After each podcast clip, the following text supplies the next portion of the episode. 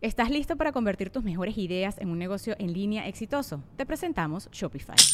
Tal vez no lo sabías, pero nuestro podcast More Than Mamis es un negocio y lo empezamos por supuesto para desahogarnos y hablar sobre la maternidad, no para convertirnos en expertas de ventas y del e-commerce. Así que sí, necesitábamos ayuda para vender nuestro merch y poner en marcha nuestra tienda. ¿Y cómo suena con Shopify? Llegó otra venta. Shopify es la plataforma de comercio que está revolucionando millones de negocios en todo el mundo. Ya seas un emprendedor desde tu casa o desde donde sea, Shopify es la única herramienta que necesitas para iniciar, administrar y hacer crecer tu negocio sin dificultades. Con Shopify puedo gestionar pedidos, envíos y pagos desde cualquier lugar, brindándote toda la información y estadísticas de tus ventas al detalle. Regístrate para un periodo de prueba con tan solo un dólar al mes en shopify.com barra sonoro, todo en minúsculas Ve a shopify.com barra sonoro para llevar tu negocio al siguiente nivel. Shopify.com barra sonoro. Sonoro. Este es el viaje de una niña obsesionada con Hello Kitty que le daba misa a sus peluches y que con el tiempo se convirtió en una mujer medicina obsesionada con Hello Kitty que facilita experiencias trascendentales para miles de personas en el mundo. Janice es una eterna buscadora de la verdad y sus viajes interiores y exteriores han estado fundamentados siempre en la sabiduría psicodélica. Este viaje es también un acto psicomágico de dos amigas tan parecidas que al reflejarse han sentido atracción y rechazo y que a través de este podcast se vuelven a unir. También hablamos de tomar ácido en el Disney de Japón, ir a un rave en Marruecos y la importancia de gobernar tu verdad. Este es el viaje de Janina Tomasini. Soy Alexis de Anda. Estás escuchando El viaje. El viaje. Una producción de Sonoro. Un espacio que invita a despertar la conciencia.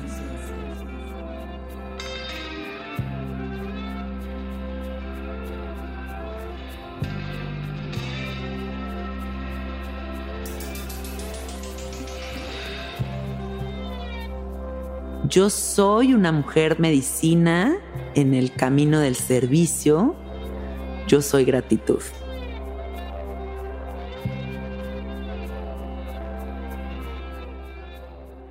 Yanis, qué gusto. ¿Ya se está grabando? Ya estamos grabando. Ah. Esto ya empezó. Ok, Esto ya empezó. Hola. Hola, Janina, ¿cómo estás? Muy bien. ¿Y tú? Estoy muy bien, muy contenta, de verdad muy honrada y feliz de que estés en el viaje. El viaje a la sabiduría psicodélica es muy importante para mí que estemos teniendo esta conversación. Pues sí, más allá de que toda la información que tú tienes, todo el camino que has caminado y, las cosas que puedes expresar y el don que tienes para hablar, pues sabes lo que yo siento por ti, lo que hemos vivido, la maestra que eres en mi vida. Quiero, quiero que todo el mundo lo sepa, que, que honro y agradezco tu, tu, caminar en así a la par en lo que hemos estado a la par y cuando no hemos estado tan bien qué bonito por estar aquí reunidas. Muy hermoso. Me, me, encantó tu mensaje cuando me dijiste que tuviéramos como este acto psicomágico de encontrarnos aquí en tu podcast. Sí. Y este. Y feliz, feliz de compartir con tu público, de, mm. de hacer este acto psicomágico. Eh, y sembrar esta semillita de información por acá. Sí. Gracias, gracias por invitarme. A ti, a ti. Entonces vamos a ir con la primera pregunta. Órale, pues. Yanis, ¿qué te gustaba hacer cuando tenías siete años de edad? pues yo era una niña muy extraña. Cuando, cuando fui chiquita, estaba en una escuela de monjas, estudiaba en una escuela de puras niñas de monjas y me gustaba mucho darle misa a mis peluches. Me ponía con la Biblia a poner a todos mis peluches enfrente y los profetizaba todos. Mi mamá dice que le escribía poemas a Dios. Estaba obsesionada con Dios. En los recreos, en vez de salir a jugar con todas las niñitas, a mí me gustaba quedarme en la capilla cuidando a Dios. Y ahora que lo veo en retrospectiva, como que pienso que ese era ya desde un inicio como una señal de que yo me quería jalar para la onda espiritual. Totalmente. Y que no sabía por dónde ponerlo, ¿no? Claro. Eh, estaba obsesionada con Hello Kitty y sigo estando, ¿eh? O sea, yo creo que hasta que tenga 80 sí voy a seguir con Hello Kitty en mi, en mi vida. Em, ¿Y qué más? Eh, pues era una niña muy contenta, tuve una infancia muy bonita, la verdad.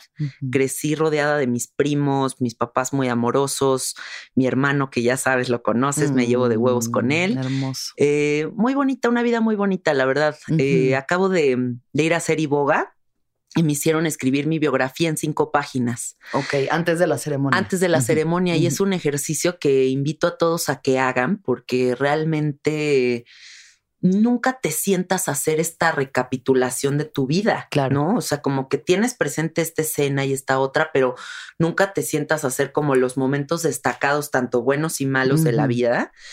Y cuando lo hice dije, wow, qué gratitud siento por todo lo que me ha pasado, ¿no? Tanto lo bueno y lo malo, pero una biografía que leí, dije, sí me gusta esta, este personaje este que me tocó ser, ¿no? Está padre. Eso, la narrativa de tu vida, ¿no? Al final es una narrativa que haces sobre tu misma vida. Entonces, ¿cómo cuentas tú tu cuento? ¿Cómo va cambiando la narrativa con el tiempo conforme van pasando cosas, ¿no? Sí, totalmente. De víctima a responsable o a lo que sea que decidas hacer. Sí. Una de las cosas que a ti y a mí nos unen desde el principio es justo esto que dices en este reflejo que somos de que tú le das misa a tus peluches y yo le hacía primeras comuniones a mis furbis. Güey, sí es cierto. Ese era como, esos primeros puntos de encuentro que decíamos, güey, qué cagado que estamos las dos ahí dándole misa a, los peluches, ¿no? Sí. ¿Cuántos años tienes tú?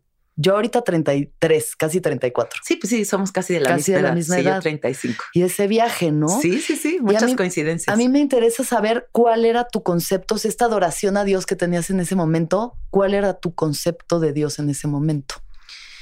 Mi concepto de Dios en ese momento sí era como el Señor barbón que vive en los cielos, eh, la Virgencita María, o sea, por, por, lo mismo de la cercanía con la religión católica y el estar en una escuela católica, ¿no? O sea, mi concepción era muy, muy religiosa. Pero ahora que, que, han pasado los años y que observo como este deseo que siempre he tenido de saber más, porque me siento como una buscadora eterna, siempre estoy como en esa búsqueda, ¿no? Yo creo que eso que se manifestaba como ese amor por Dios, también era un lado de mí que siempre ha tenido mucho amor por qué hay de dónde venimos y a dónde vamos. O sea, como una necesidad de encontrarle una razón a la existencia, ¿no? Y como que eso era la única herramienta que había cerca, pues siendo una niña. Entonces, más que una imagen, supongo que también era como, te digo, como ese huequito vacío que todos tenemos de querer saber más y llenarlo a través de, de esta conexión. De esa esencia. Sí. ¿Con qué creencias te criaron tus papás? Pues una cosa muy ecléctica porque que tú ya conoces a don Tomasini, claro a mi mamá, un saludo. A todos. este, pues mi papá es un señor que a los 16 años se fue de su casa y se fue a vivir a San Francisco en los 70 experimentó con todo lo que te puedas imaginar.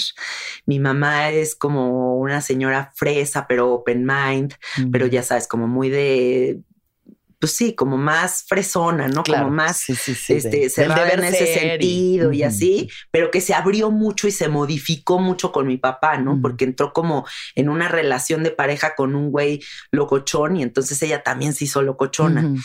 Me acuerdo que mi mamá cuando yo era chiquita sufría mucho de jaquecas y la forma de solucionar sus jaquecas fue meterse a estudiar metafísica. Entonces mi mamá estudió 15 años metafísica.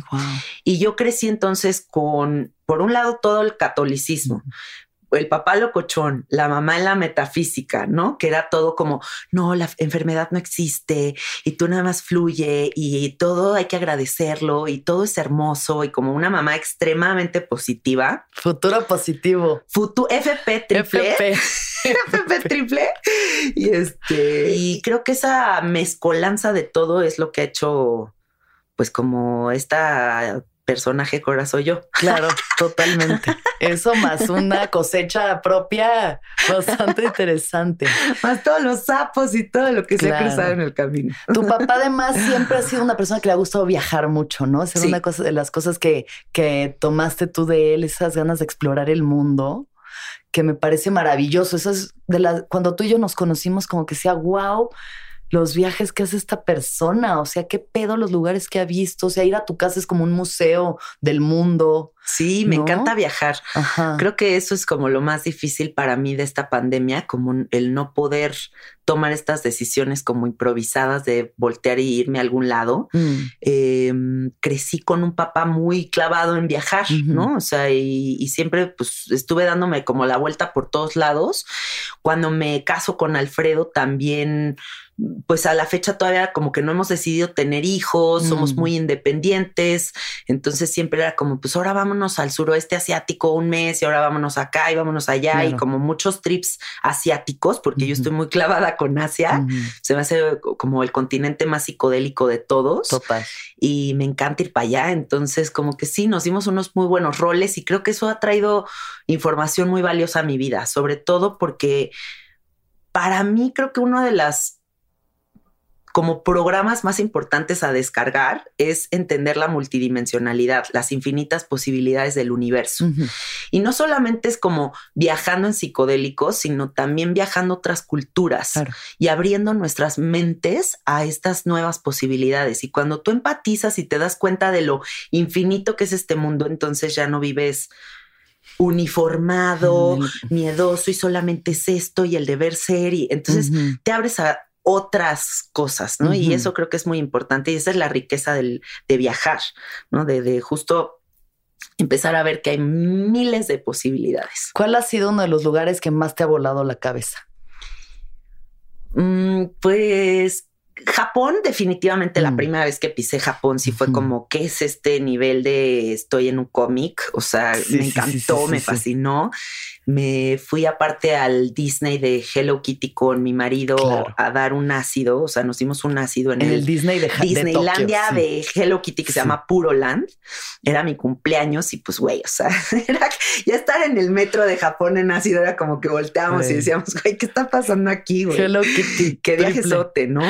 Y luego Myanmar también me fascinó, o sea, culturalmente Myanmar se me hizo muy especial porque es un país que hasta hace muy poquito se abrió al turismo, entonces mm. sigue siendo un país donde no hay grandes marcas, donde la gente no está vestida a la moda, eso, todo, es como muy típico, muy tradicional. Entonces es otra cultura, los templos son una locura, la comida es exquisita. Em, Tailandia me fascina. Tailandia mm.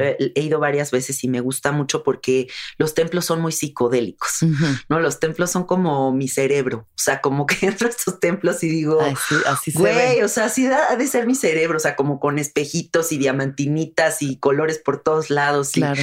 divino. Me, encanta también Tailandia. Creo que esos son mis tres favoritos.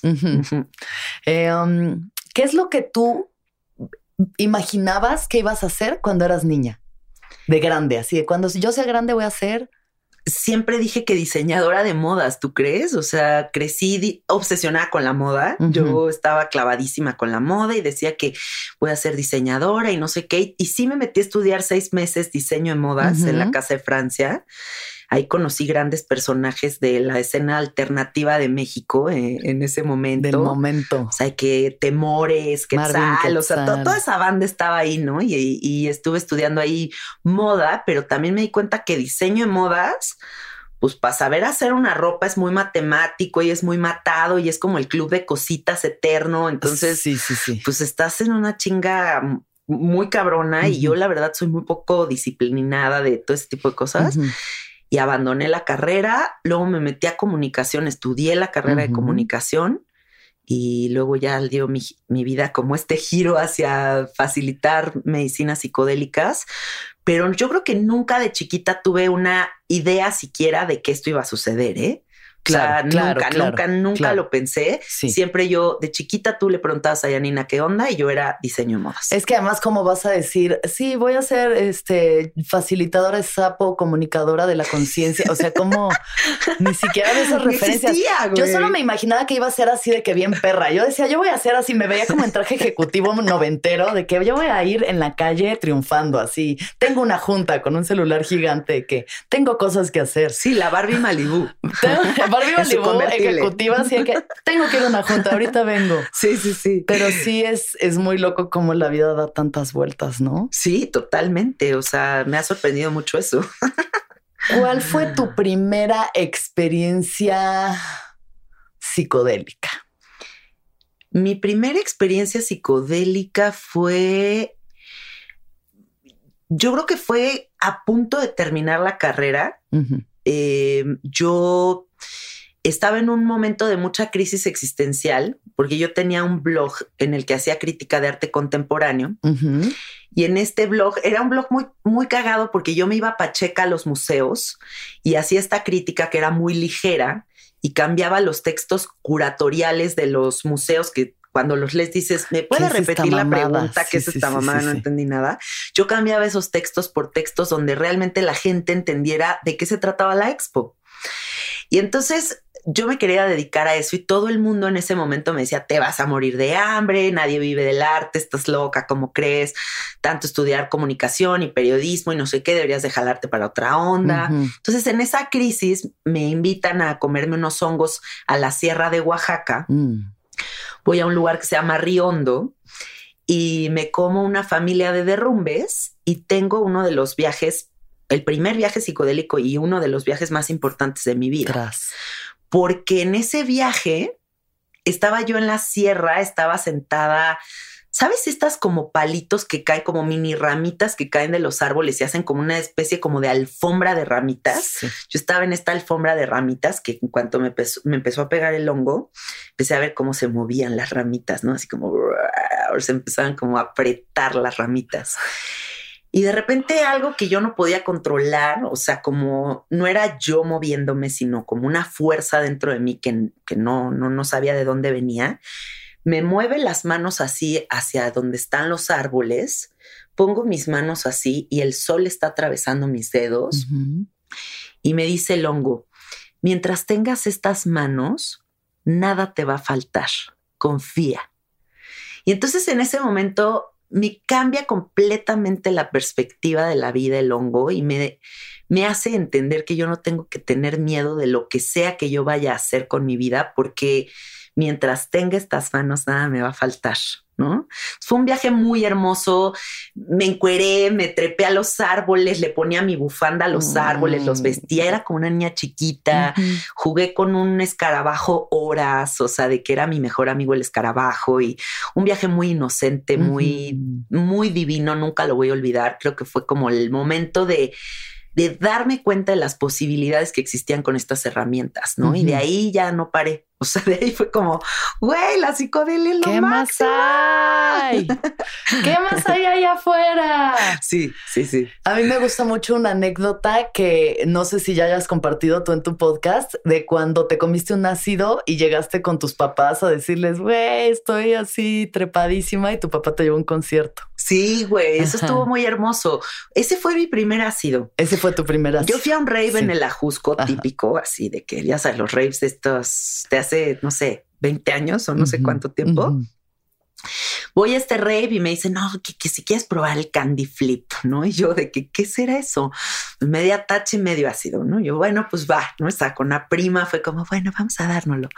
Ya no, me lo como, me la pasé irreal. real. En los raves había un apodo que era la que levanta tierrita, ¿no? Que es que el que baila así que no para con el piecito. Entonces todos, no, esta vieja está de levanta tierrita, ¿no? Yo así, chu, chu, chu, todo el rave. Se me baja el ajo y empiezo en un mal viaje, no, más bien se baja como la Tachi sigue el ajo y empiezo en un mal viaje espantoso porque iba de faldita y converse y me empecé a cagar de frío. Entonces yo decía, ¿qué es este frío infernal?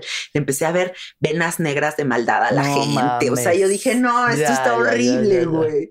Entonces llego a casa de mis papás y les digo, ayúdenme, por favor. O sea, estoy en un mal viaje de ajo que no sé cómo sacarme de aquí. ¿No? Y mis papás en vez de asustarse o algo fueron súper amorosos conmigo, me dieron de comer, me acostaron, no duérmete, todo va a estar bien. Y cuando desperté, mi papá había comprado boletos para ir a ver a Santana mm. y fui con mi papá a ver, y con mi mamá y mi papá a ver a Santana. Y no mames, o sea, yo llorando, escuchando a Santana así, es lo mejor que me ha pasado en la vida. es súper padre. Sí, qué tripsón y qué bonito esa aceptación que muchos nos toca al revés, como luchar contra tus jefes, que de todas formas sé que es un proceso en el que has estado, o sea, a través de tu camino y de elegir un camino que es el estar dando medicina y, ¿no? O sea, y adentrándote en estas experiencias, también has tenido tus roces, ¿no? Con, con tus papás al respecto de esto. O sea, ha habido momentos en los que no han estado de acuerdo o, o se han preocupado por ti. Sí, Mira, han sido siempre papás como que lo primero para ellos es amarme antes que juzgar a lo que sea que yo me dedique, ¿no? Pero obviamente si este primer momento en el que yo decido dejar de ser la periodista para dedicarme a servir sapo y que aparte te estoy hablando de que voy a cumplir ocho años sirviendo la medicina. Entonces, hace ocho años nadie ubicaba al sapo. Ni, ni yo ubicaba al sapo cuando me... O sea, ¿sabes? Era como, yo de periodista me entero que hay esta medicina del desierto de Sonora y que es el, la cosa más reveladora de la existencia y decido fumármela. Y me cambia tanto la vida. empecemos ahí entonces, de cómo, ajá, porque creo que esa parte de ver cómo llegas a la medicina es súper interesante. Sí. O sea, saber que pruebas la psicodelia, dices esto es lo mío, sí. y sigues yendo a raves y sigues experimentando dentro de un contexto raver, raver social, ¿no? Divertido, siempre con cosas súper iluminadoras, pero al final no es una ceremonia, no es. Sí, exacto, no estaba en el este contexto ceremonial. ¿no? Sí. Entonces, ¿cómo llegas hasta el sapo? Pues sí, exacto. Yo estaba como muy en, en, el trip con amigos psicodélicos, como con esta banda que vas a, estás muy clavado en la música electrónica, como en todo ese tipo de cosas. Estaba yo trabajando en periódicos, en revistas, en muchos medios. Estaba en un muy buen momento de mi carrera como periodista y me acababa de casar. Eh, y entonces me hablan de un tal... Ah, y fumo DMT sintético. Ok pruebo el DMT sintético, tengo una experiencia maravillosa en la que yo me convierto en una delfina rosa, mi marido en un delfín azul, saltamos sobre la laguna. Lisa Frank, Lisa total, güey. Saltamos sobre la laguna de Bacalar, nos damos un beso en el aire, él y yo, y salen corazoncitos Lisa Frank triple, güey. Y breviario cultural, a la semana Alfredo está grabando un comercial por Santa Fe y cortan la toma porque un globo del cielo se mete a la toma y es un globo de Lisa Frank de la delfina rosa y el delfín azul. Entonces Alfredo ve esto y me manda la foto y me dice, no mames, ¿qué es esta magia, güey? Entonces yo me quedo clavada en que el DMT es tan mágico que ya no solamente es el viaje, sino que también se empieza a manifestar en la vida real, ¿no? Entonces le cuento esto a una amiga y me dice, si te voló el cerebro el DMT sintético, cuando tú pruebes el sapo te vas a volver loca. Ok. Y le digo, ¿el sapo? ¿Qué es eso?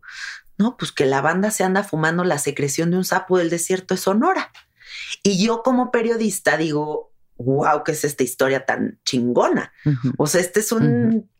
Este es un artículo que yo le puedo vender a Vice, a Chilango, a, esto, el otro, poca madre, porque está bien loco, ¿no? Entonces, ese fin de semana me lanzo a Sonora a probar el sapo, sola. Así de mis pantalones, me trepo al avión, voy a Sonora, me fumo el sapo. ¿Y lo facilitaban los series? Sí, bueno, realmente nadie facilitaba sapo en ese entonces. O sea, era más bien como que llegabas y te daban de fumar un foco. O sea, nadie sabía nada del sapo. Apenas comenzaba este movimiento. Entonces yo me voy, me fumo el sapo y tengo la epifanía en mi vida. O sea, tengo el momento más revelador de todo lo que he pensado, imaginado que es posible, se resume en ese viaje pero sin lenguaje, pero sin conceptos, pero me acaba de cambiar la vida, pero no mames, así, ¿no? Entonces yo me traigo unas dosis de sapo a la Ciudad de México sin intención de volverme facilitadora ni nada, simplemente porque me pareció fascinante y dije lo quiero compartir con mi marido y con mi hermano y a ver quién se deja. Me traigo unas dosis y le doy sapo a mi marido y tiene exactamente la misma revelación mi, hermano también, wow, y un amigo mío que estaba pegado a la cocaína, mm. pero pegado ya a diario la coca, ¿no? Le doy el sapo y de un día a otro deja la cocaína, así radicalmente, mm. ¿no? Se rehabilita de la cocaína con el sapo. Entonces yo ahí me clavo todavía más como periodista en investigar sobre el sapo. Y empiezo a fumar sapo con los facilitadores que había en ese momento. Empiezo a investigar que si había tradición detrás del sapo, que si no, que si no sé qué. Y empiezo a generar mi propio criterio sobre la medicina. Mm. Me meto a estudiar chamanismo ontogónico con Carlos de León y me empiezo a clavar mucho en las ondas espirituales, místicas y así. Y un día estoy en la oficina escribiendo en la computadora y digo, güey, ¿qué hago aquí?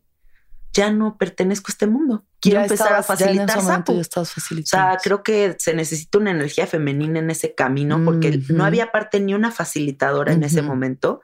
Todos eran hombres todos eran muy rudos, todas las osificaciones eran muy densas. Entonces yo dije, yo quiero trabajar desde la sutileza, desde el amor, desde la contención apapachadora, o sea, como desde otro lugar completamente distinto. Y un día le digo a Alfredo, ¿no? Recién casado, le digo, ¿sabes qué? Ya no voy a ser periodista, voy a ser facilitadora de sapo. Y Alfredo, en vez de decirme, no, estás loca, ¿cómo crees? Me dice, siempre has tenido un don muy cabrón de, sanadora, de contenedora, créetela y hazla, yo, y hazlo, yo te apoyo. Y en ese momento me lanzo al vacío y empiezo a trabajar con la medicina del sapo. Y así fue. Y ahora ya pasaron ocho años. Ocho años. sí. Justo estaba escuchando un podcast de una facilitadora que se llama Flor Bolini. Sí. Ajá, que también es como así de que le sirve a jeques árabes y príncipes y la madre y tiene, está haciendo como una plataforma de facilitadoras que se llama Nana. Y justo lo que ella decía era eso, como eh, si vas a probar una medicina, ella recomienda eh, probarla con una mujer porque está este instinto natural de cuidar la vida como este instinto natural que dice, es que de pronto ves estos hombres que van y te dan de golpes en el pecho y tú estás en, ¿no? Dosis súper altas, como una ceremonia violenta, dura, y dice, yo recomiendo que te pongas al cuidado de mujeres. Y no sé, depende, ¿no? Depende de la energía, pero. Yo no me iría tanto a ese extremo y como decir, no, es que solo las mujeres, porque tenemos este instinto maternal, lo vamos a hacer bien. Porque mi marido es facilitador y también lo hace desde un lugar amorosísimo, contenedorcísimo. Conozco a, Flor Bolini porque la conocí en un congreso mundial del bufo alvarius y sé que viene de, de, haber fumado sapo con Octavio Retting y que fue como una experiencia muy traumática porque él es muy invasivo y muy de que te toca y muy de que te, o sea, como muy, muy intenso, ¿no? Como en este lado muy masculino, muy chamánico, muy denso, ¿no? Y, supongo que por eso también se quiso ir como al otro extremo. Mm. Pero yo creo que se necesita que existan todos estos personajes en la escena psicodélica. Porque habrá, por ejemplo, personas que se van a rehabilitar de una adicción al cristal meth. Este, un señor gigante, este, que pesa 200 kilos, que es alcohólico, que toma, este, que fuma cristal meth todo el día y entonces a lo mejor y yo no tomaría tal vez ese caso. Claro, Porque es muchísimo riesgo, porque tal vez se puede infartar en medio de la ceremonia pero un güey rudo, así de esos que te invaden y te zangolotean y te dan unas dosis fuertísimas y que se avientan a agarrar estos casos tan cabrones, va a sacar adelante esta persona. Entonces tenemos que existir todas estas diferentes personajes para que haya todas las posibilidades. Totalmente. Y, y que cada quien encuentre la mejor facilitador facilitador de acuerdo a lo que, con lo que tú resuenas. ¿Cómo, ¿Cuál sería tu consejo con eso? Porque es la, o sea, a mí me llegan mil mensajes de, ay, ¿me puedes decir con quién fumaste sapo? ¿Me puedes decir a dónde voy a hacer ayahuasca? Porque no quiero que me vean la cara. Y yo generalmente les digo, yo no sé quién eres tú, no te puedo decir. O sea, no puedo yo además como tomar responsabilidad ni con mis chamanes de que mande a alguien que no conozco y le vaya mal o que la experiencia, ¿sabes? Como que tú qué le aconsejarías a la gente que dice, ¿cómo le hago para encontrar al chamán para mí? Mm, yo creo que mm, el ir conectando con las plantas es un proceso evolutivo. Y así yo les puedo compartir, por ejemplo, mi primera ayahuasca, yo tuve un sueño en el que tuve un viaje de ayahuasca tal cual sin haberla probado. Y ese día desperté y le dije a mi marido, este fin de semana voy a hacer ayahuasca. Me dijo, ay, calma. Y yo, no, es que de verdad, o sea, tengo el llamado, ya viví el viaje, quiero hacer ayahuasca. Y entonces me puse a buscar, porque todavía no tienes los recursos para enterarte bien qué facilita qué en el Facebook. Sí. Y el primero que se anuncia de pásele el ayahuasca a mil pesos aquí por, por aquí, sí, como no. Pues con esos güeyes fue con los que yo fui a hacer ayahuasca. Llego a un estacionamiento de un taller mecánico. es en serio, ¿eh? Es en serio. Un taller mecánico y salen unos güeyes y me dicen, hola, este hermanita. Ah, me empiezan a hermanear. hola, hermanita, este sí, como no, este sí, aquí va a ser la ayahuasquita, la madrecita, así como no, pásele, ¿no?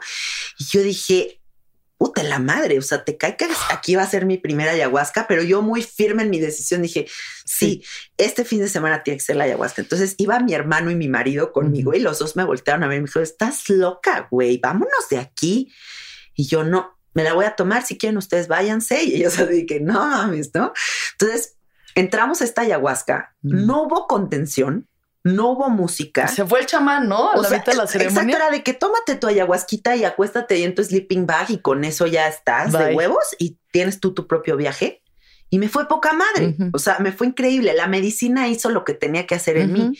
Pero también hubo una señora en esa ceremonia que en medio de la madrugada se mal viajó y pidió un taxi, se fue en, ayahuasca tripeando a su casa. Yo no sé cómo acabó eso, ¿no? Qué fuerte. Pero entonces lo que te quiero decir es que es un proceso evolutivo en el que primero vas y tomas ayahuasca con estas semicharlatanes que no tienen ningún compromiso con la medicina y simplemente pues quieren hacer lana de, estos procesos.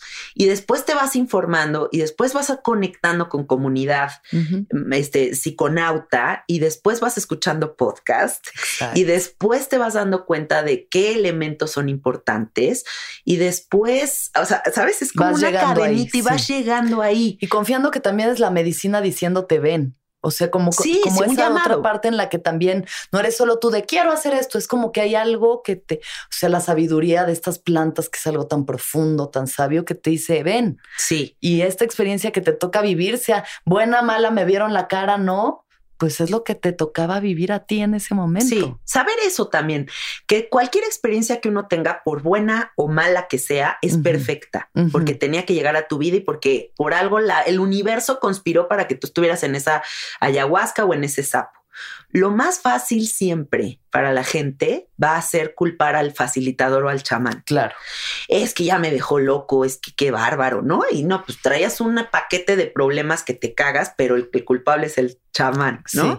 Entonces también reconocer desde qué lugar estamos tomando las medicinas y si realmente estamos invirtiendo tiempo en investigar a nuestros facilitadores. Claro.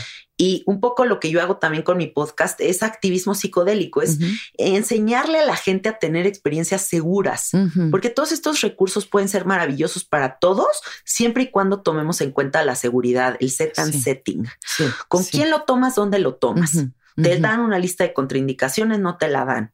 ¿Estás listo para convertir tus mejores ideas en un negocio en línea exitoso? Te presentamos Shopify. Tal vez no lo sabías, pero nuestro podcast More Than Mamis es un negocio y lo empezamos por supuesto para desahogarnos y hablar sobre la maternidad, no para convertirnos en expertas de ventas y del e-commerce. Así que sí, necesitábamos ayuda para vender nuestro merch y poner en marcha nuestra tienda. ¿Y cómo suena con Shopify? Llegó otra venta. Shopify es la plataforma de comercio que está revolucionando millones de negocios en todo el mundo. Ya seas un emprendedor desde tu casa o desde donde sea, Shopify es la única herramienta que necesitas para iniciar, administrar y hacer crecer tu negocio sin dificultades. Con Shopify puedo gestionar pedidos, envíos y pagos desde cualquier lugar, brindándote toda la información y estadísticas de tus ventas al detalle. Regístrate para un periodo de prueba con tan solo un dólar al mes en shopify.com barra sonoro, todo en minúsculas Ve a shopify.com barra sonoro para llevar tu negocio al siguiente nivel. Shopify.com barra sonoro. No, porque, o sea, por ejemplo, mi marido ahora que está en este camino del cambo ha estado yendo con diferentes facilitadores de cambo para ver cómo lo sirven. Mm. Por puro research, ¿no? Y hay mucha gente que en el cambo no te da una lista de contraindicaciones, mientras que el cambo tiene una lista de contraindicaciones de este tamaño. O sea, son tres páginas de contraindicaciones y le sirven cambo a gente en plena quimioterapia. O sea, y pueden pasar cosas. de verdad, sí puede haber gente que se muera. Entonces, eso es lo más importante. Más allá de si es bueno o malo el facilitador como personaje, es si sí se toma el tiempo de preguntarme lo básico para tener en cuenta mi seguridad. Claro. Yo eso es lo que más le recomendaría a la gente. Lo básico. Oye, Yanis, ¿qué has aprendido tú de ocho años facilitando la medicina del sapo? Uf, de las miles, supongo ya miles de sesiones que, has, que has asistido. Yo creo que he servido sapo más de ocho mil veces. O sea, el otro día estaba, es que tengo todas las agendas de toda la gente que ha ido conmigo. Estábamos haciendo como una cuenta rápida, mi marido y yo, por divertirnos y dijimos, qué locura, o sea, ¿en qué momento ha sido esta cantidad de gente, no? Y lo que he aprendido, número uno, es que el papel de víctima es lo peor que te puede pasar en la mm, vida, ¿no? O sea, que de verdad hasta que no nos hagamos responsables de, pues de, la, de nuestras vidas en general, no vamos a poder evolucionar. Segundo, pues es que es muy importante estar bien con la familia. Porque mm, mm. nosotros somos como árboles y la familia son las raíces.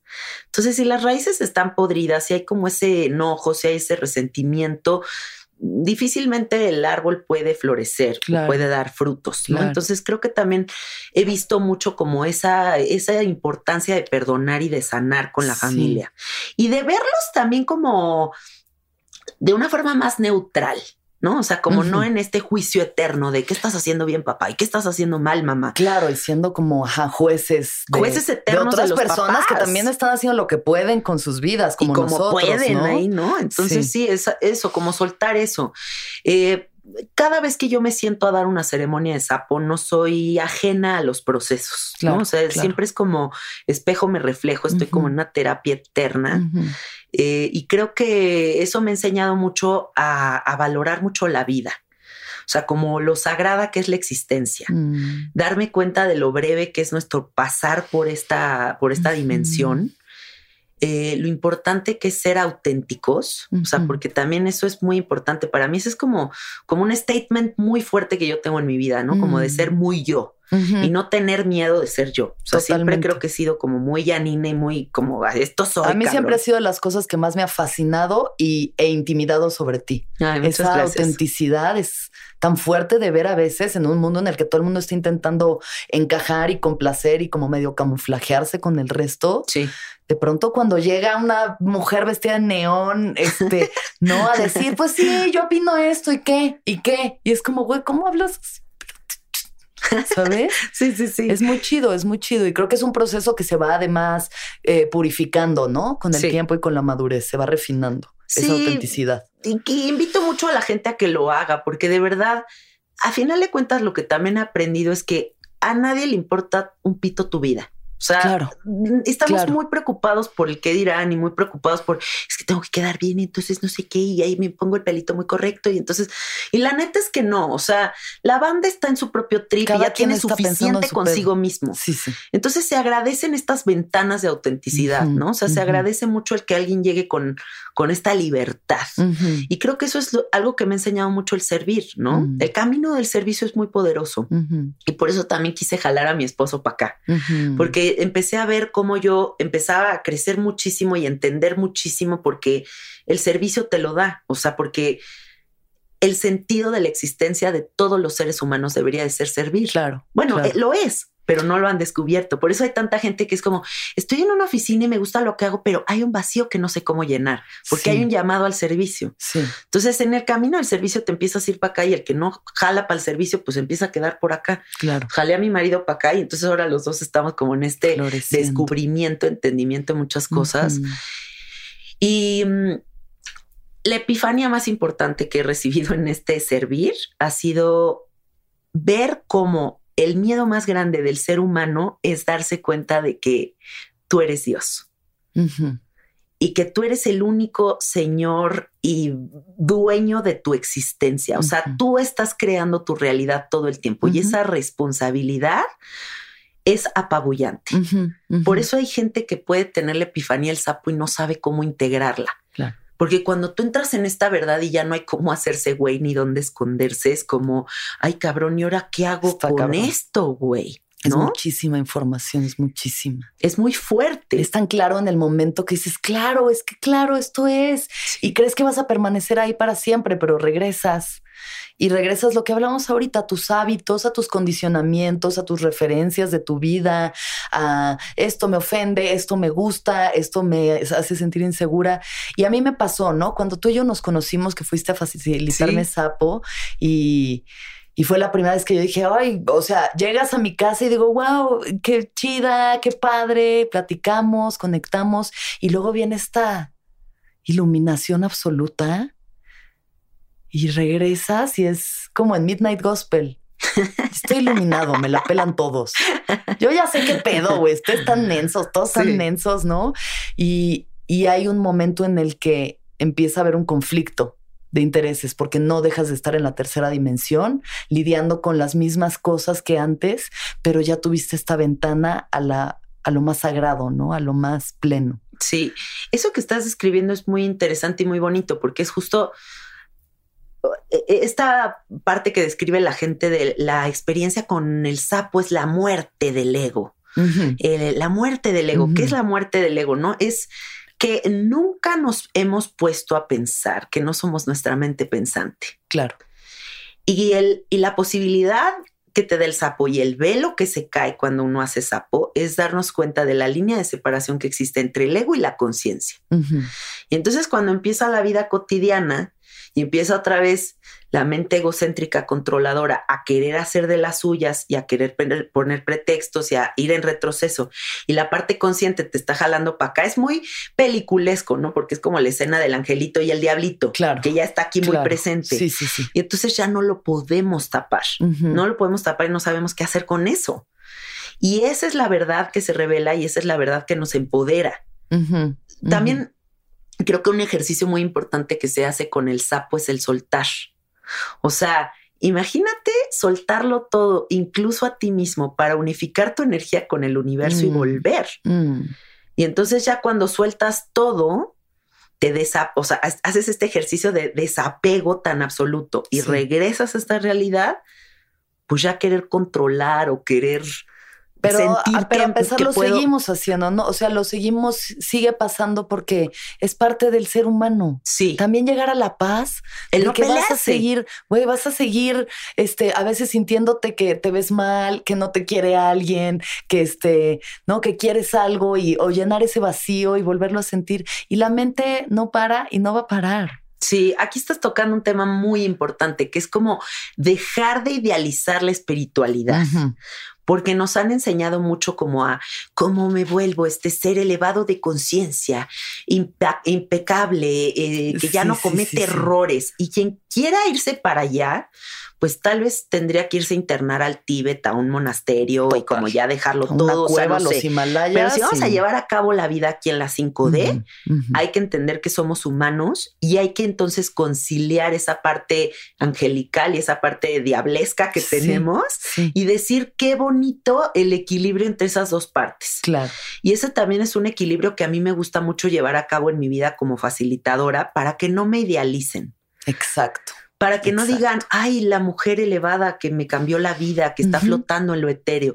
No, soy Anina, soy un ser humano, soy una persona que la cago, soy una persona que me echo mis drinks, soy una persona que, o sea, soy toda esa persona. Compro cosas en Instagram también, o sea, tengo la aplicación me gusta el chismecito, me gusta Amazon, o sea, no sé, sabes, como que soy esta persona y, vine a vivir la experiencia humana. Claro. Y entonces no me quiero mantener solo acá en lo que flota. Totalmente. Y creo que ese es el equilibrio que todos deberíamos de buscar para dejarnos de pelear. 100%. Ahora que tocas ese tema, justo me gustaría hablar de lo que tú y yo hemos vivido en nuestra relación, porque justo nos conocimos así, ¿no? Tú me hiciste una entrevista en el periódico a ah, distancia. Sí, sí, sí, Entonces ahí era como todavía a distancia, ni siquiera teníamos como, yo no tenía esa referencia de ti ni nada. Luego ya como que empiezo a ir sobre el sapo y el bufo y no sé qué. Tengo la suerte de que tú me escribes de que, oye, pues tú pareces ser una morra que le podría interesar esto y nos vemos y conectamos y tengo esta experiencia mística maravillosa y de mi parte justo lo que pasa es eso, que te, te pongo a ti en ese pedestal de ella es San Pedro a las puertas del cielo. O sea, esta mujer, si me acaba de facilitar esta experiencia, entonces para mí ella es esta experiencia. Sí. Y, y medir a alguien por la vara de tu propia, ¿sabes? Como de tu propia idea de lo que es una persona espiritual sí. de lo que es el camino espiritual. Y entonces cuando idealizas a alguien como con los papás cuando eres niño de que es un superhéroe y cuando te das cuenta de que es un humano como que se caen de tu gracia y te conflictúas y, y vienen esos espejos, creo que tú y yo hemos vivido unos espejos muy fuertes y muy profundos, ¿no? Sí, totalmente. Yo hace poco que nos vimos, te dije que en una experiencia de ayahuasca, eh, te me veniste mucho a la mente, ¿no? Porque para quienes no sepan, Alexis y yo nos dejamos de hablar un tiempo, ¿no? Entonces, en este tiempo como de break de nuestra amistad, eh, sí, como que reflexioné sobre esta separación, ¿no?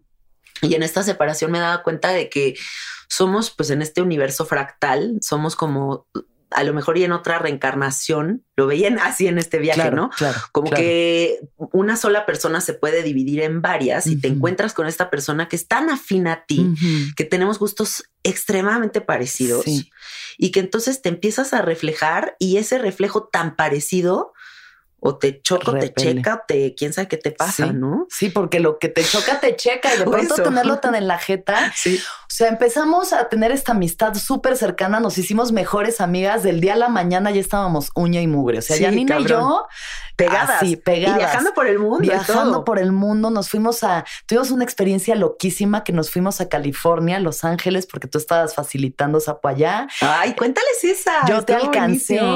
Y entonces con tu amigo Lalo, ¿no? Nos fuimos a un viaje como por el desierto de California. Sí fuimos a, este Salvation Mountain, que es esta montaña así como hecha por un poseído por Jesucristo. Un viejito fan de Jesucristo que pintó una montaña. Pintó, o sea, la hizo como de llantas y basura y palos y como pude una montaña y la pintó toda con música de Jesucristo y estamos ahí cagadas de la risa porque el güey que nos estaba dando el tour era igual otro Crystal Meth.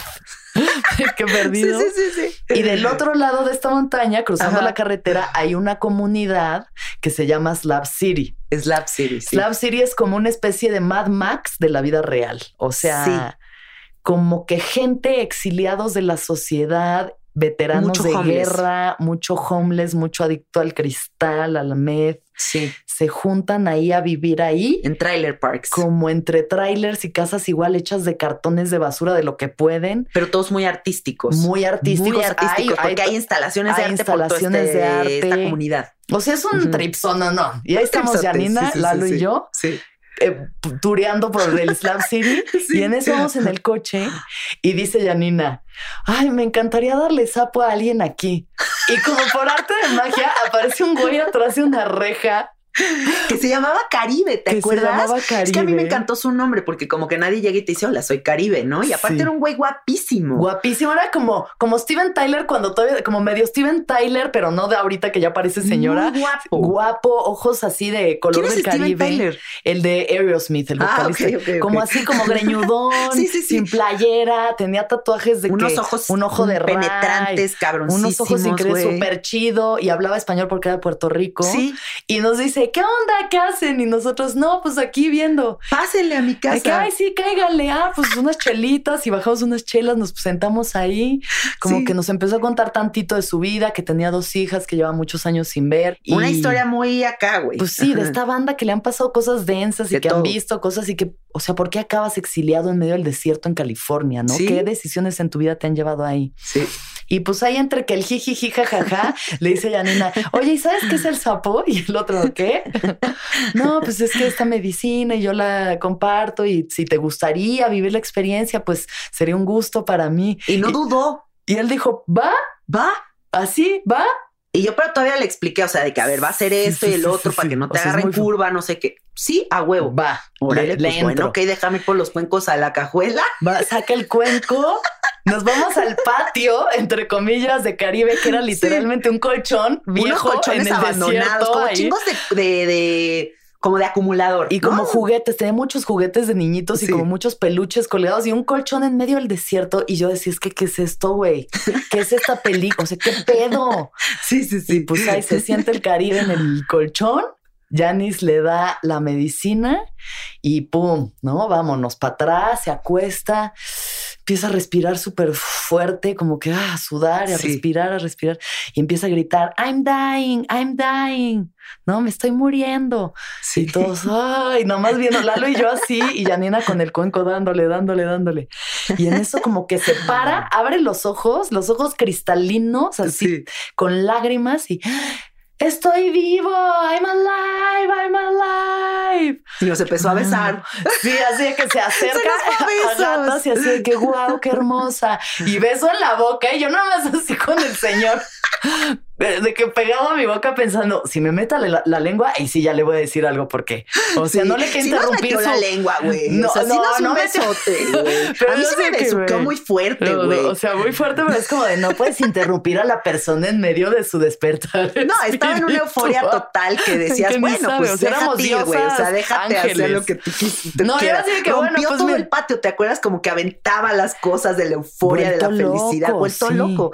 Bueno, años después me enteré que resulta que lo conocen unos amigos míos porque grabaron un documental ahí en Slap City y que le cambió la vida el sapo full, güey. O sea, que sí fue como la revelación de pues su imagínate vida. cómo no. Además, acaba el señor así llorando y nos dice quiénes son ustedes. ¿Por qué llegaron aquí? Y o sea, no solo le dice, nada. no te olvides, solo no te olvides, que no se te olvide y nos se fuimos. esa memoria. Y nos, y nos trepamos al coche. Ya no nada más, güey. Fue muy emocionante. No, estuvo Como darle ese mensaje que lo recibiera y desaparecer. Fue un momento, es que todo era así, la surrealidad donde dices, la vida sí es una película tan de hueva o tan psicodélica, surreal, como quieras. Sublime como, como tú decidas que sea y como se co-crea con otras personas. Sí. Y luego nos fuimos a España y a Marruecos de viajes. Nos fuimos a Marruecos. bueno, no, luego hicimos ayahuasca juntas. sí, ese fue otro viajezote. Ese fue otro viajezote.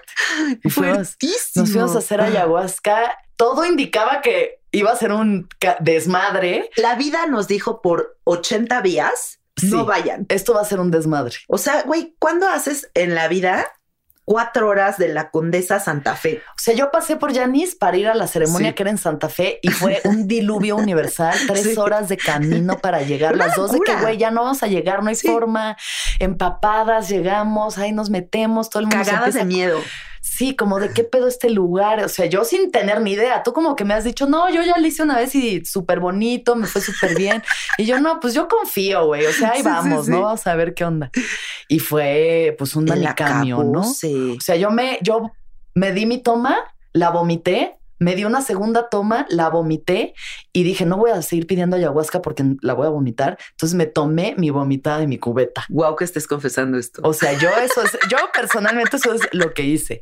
A huevo, sí, sí, sí. Y ya ahí, o sea, ya esa vez ya no la vomité, pude entrar en el viaje, pero por suerte yo creo que era la misma medicina diciendo, hija. Fue muy sutil. Muy sutil. Muy sutil. A ti te fue. A mí me cargó la fregada. Yo esa ayahuasca, yo creo que me tardé como dos años en integrarla, de ir a todas las terapias posibles, ataques de pánico, mal viajes.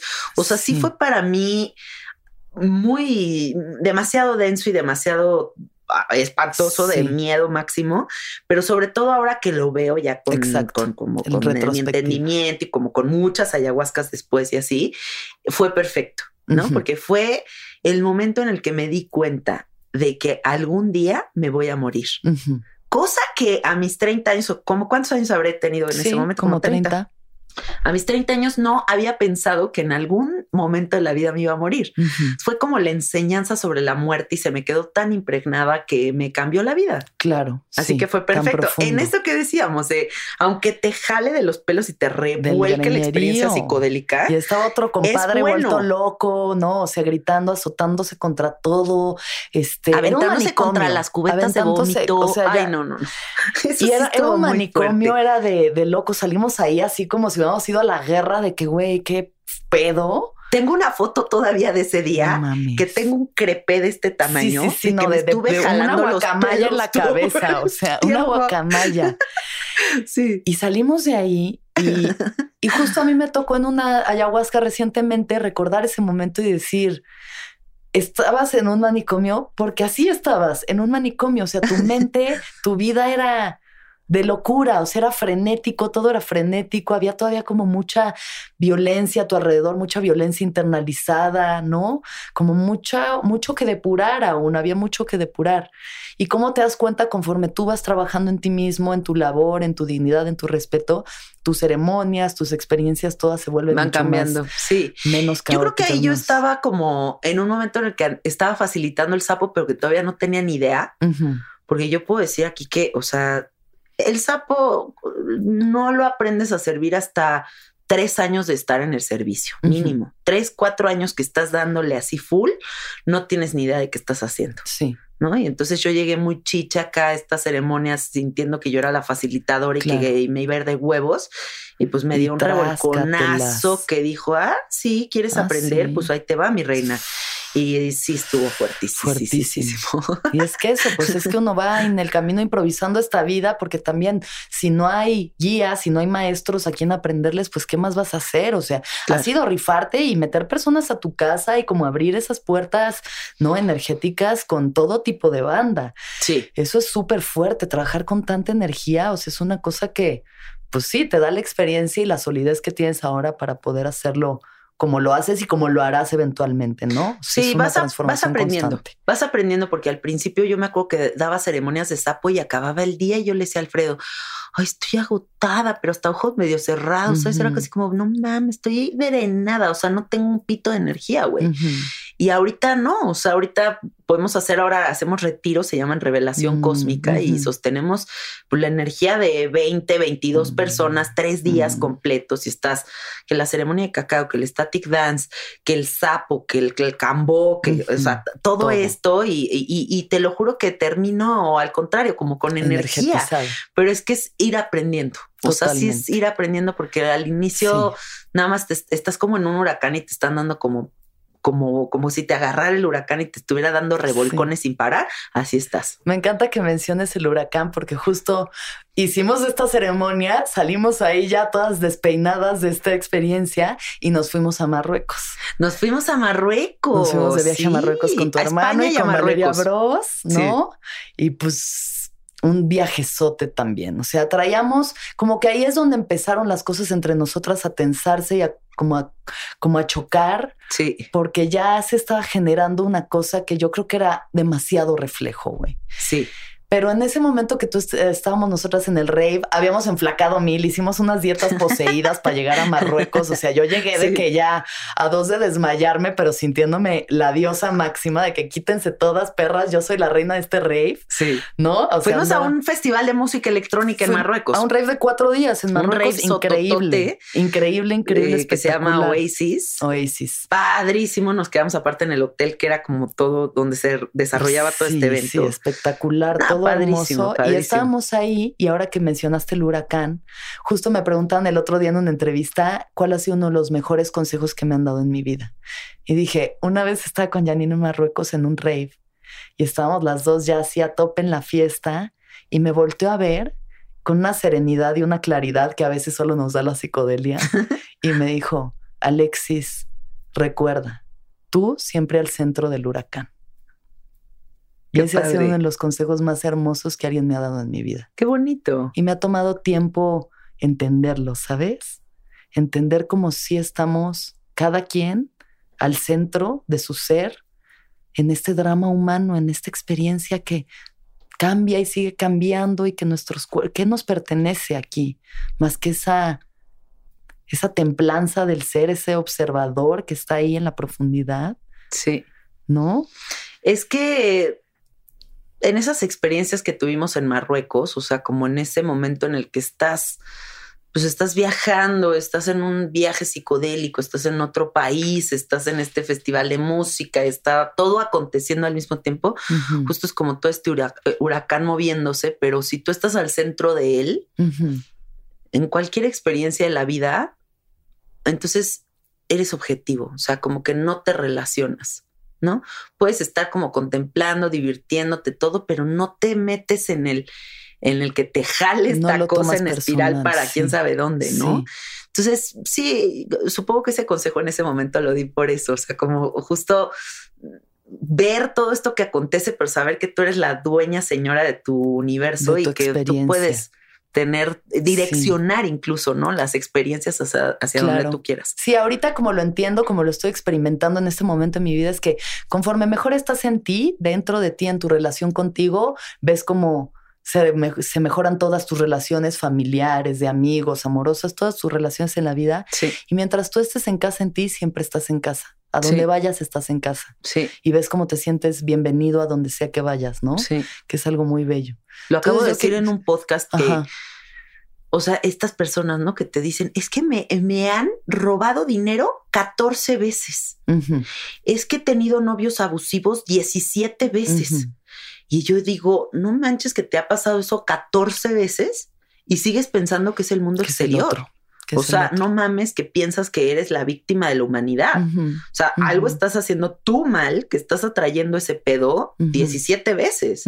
Entonces, más bien analizar esa relación que tenemos que tener conmigo, con nosotros mismos, perdón, para ver qué es lo que atraemos. Claro. Y no, entonces voltear y decir, ¿por qué me pasa esto? No, pues, no, yo sé por qué me pasó esto. Claro todo el tiempo saber por qué nos está pasando lo que nos pasa.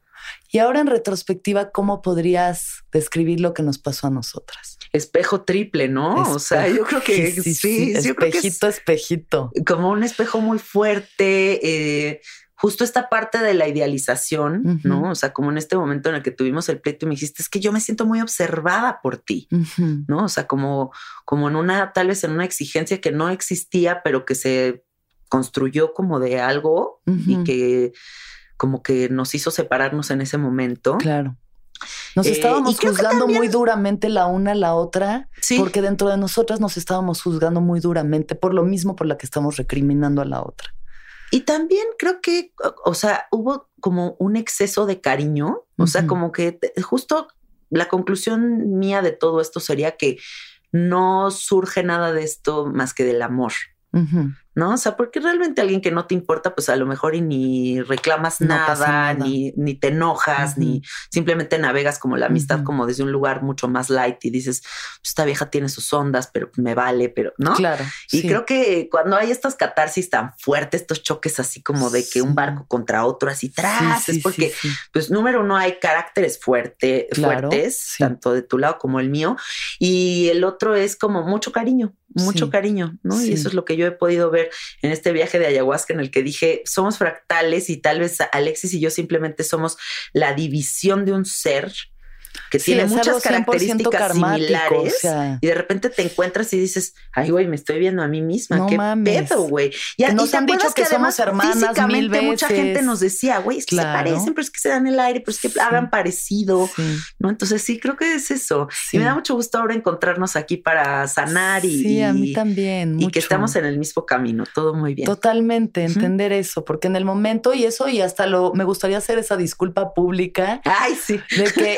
cuando, o sea, todo, como que todo fue escalando durante nuestro viaje, mientras teníamos experiencias sublimes y hermosas, también como que esta tensión se seguía apretando y apretando y apretando, y en eso estábamos en la Alhambra, en Granada, que es uno de los lugares más espectaculares en los que yo he estado en mi vida. O sea, es un castillo moro que por fuera es como todo café, Game of Thrones, así, ¿no? Medioevo, y entras y son cúpulas y cúpulas de la exquisitez más cabrona, del mármol más grabado hasta el detalle. O sea, que yo decía, ¿qué es esto, güey? ¿Te acuerdas que decíamos que eran portales petrificados? O sea, que decíamos, pues que esto está como que se petrificó el y portal. Y además en ácido, ¿no? En además ácido estábamos. En ácido. Y ahí ya llegó un punto de quiebre en el que, o sea, como que yo hice algo que Janina dijo, güey, ¿qué pedo con esto? Y entonces yo tomé el arma más vil que sé utilizar, que es usar la burla para lastimar a alguien. Sí. Y él, y te pido una disculpa profunda porque. Gracias, mi amor. Me enseñó eso, que sí hay cosas que son sagradas y que sí hay, hay que saber respetar mucho. Sí. Mucho al otro. Mucho. Hay cosas que no se tocan. gracias, muchas gracias. Y te agradezco que me enseñaste ese mensaje. Sí, es que, ¿sabes que También creo que es una enseñanza muy hermosa que me dejó esa situación a mí. Em, lo importante que sería que todos los comediantes empiecen a, jalar como la finura a la comedia. Y la finura de la comedia sería que lleguemos a un punto en el que el chiste ya no tenga que ser burlarnos de los demás para hacer reír a la gente. Claro. ¿no? O sea, que de verdad llegue a un nivel de sofisticación la comedia en donde puedas reírte de la vida, incluso mm, tal vez ni de ti misma, porque tal vez no te tienes que poner sobre la mesa para ser graciosa, claro, ¿no? Claro. Sino que llegue un punto de sofisticación en donde podamos reírnos ya tal vez de otras cosas, no sé de qué. Pues sí hay, o sea, como Vallarta y estos comediantes que tienen eh, como que mm, analizan estructuras, sistemas. Eso está muy bonito. Sistemas. Y ya no se meten entonces con nadie. Exacto. Sí, sí Y esa parte en la que yo también estaba en un momento en el que para no sentir el dolor, para no sentir la inseguridad, mejor me burlo, me burlo, me burlo. Y entonces así todo lo reflejo de vuelta. Es un mecanismo de defensa que uno aprende a armar, ¿no? Sí. Y fue ese quiebre que tuvimos y fue esa pelea que además en ácido, o sea, estamos Janine y yo gritándonos afuera de la Alhambra y nuestra otra amiga viéndonos, ella llorando. O sea, como que ella así de que, güey, es que todo esto que están diciendo está muy fuerte. Raúl ya no sabiendo ni de qué hacer, de que un taxi, por favor, sáquenos de aquí. Sí. Y vino eso y, y, a partir de ahí vino nuestra ruptura, ¿no? Porque en este espejo tan profundo que somos y en que para mí también fuiste y has sido una de las personas más significativas en mi camino. Gracias. De las que más han hecho que, que entienda cosas, que, que mi vida se vuelva justo del blanco y negro al multicolor. Mm, qué bonito, mi amor. Muchas gracias. Igualmente. Gracias. Sí, qué padre. Y, y eso de pronto nos llevó a que yo había muchas cosas que tú ya estabas haciendo y pasa, ¿no? Como de, wow, está padrísimo todo esto y yo también estoy viviendo esta experiencia y empiezo a hacer cosas muy parecidas a las que tú haces. Y entonces Janice, que es súper loca psicodélica y de pronto yo ya me he visto en psicodélica y ya nos parecemos y ya hablamos igual y ya ella toca cuencos y ahora yo también. Y entonces, y ella hace el podcast y entonces yo hago el podcast. Y ahí viene nuestro quiebre final. Ahí ya fue el quiebre final. Ahí fue el quiebre final. Sí, sí, sí. Cuando me dijiste que ibas a sacar el podcast, dije, no, ya, no, ya, ya, ya. Ya, o sea, ya demasiado mal viaje, ¿no? Sí, sí, sí, me mal viajé. Y sí, y pues sí, o sea, como que yo en el momento obviamente decía como, no, este, no, Janina, ella y sus viajes, o sea, que no se supone que muy espiritual, que muy, el mensaje es para todos, entonces, ¿por qué no puedo yo también hacer uno? ¿No? Hasta que dices, güey, deja de echarle la culpa al otro, hazte responsable también, ¿no? Sí. Hazte responsable, o sea, de por qué, por qué le rompes el corazón a una persona que te quiere.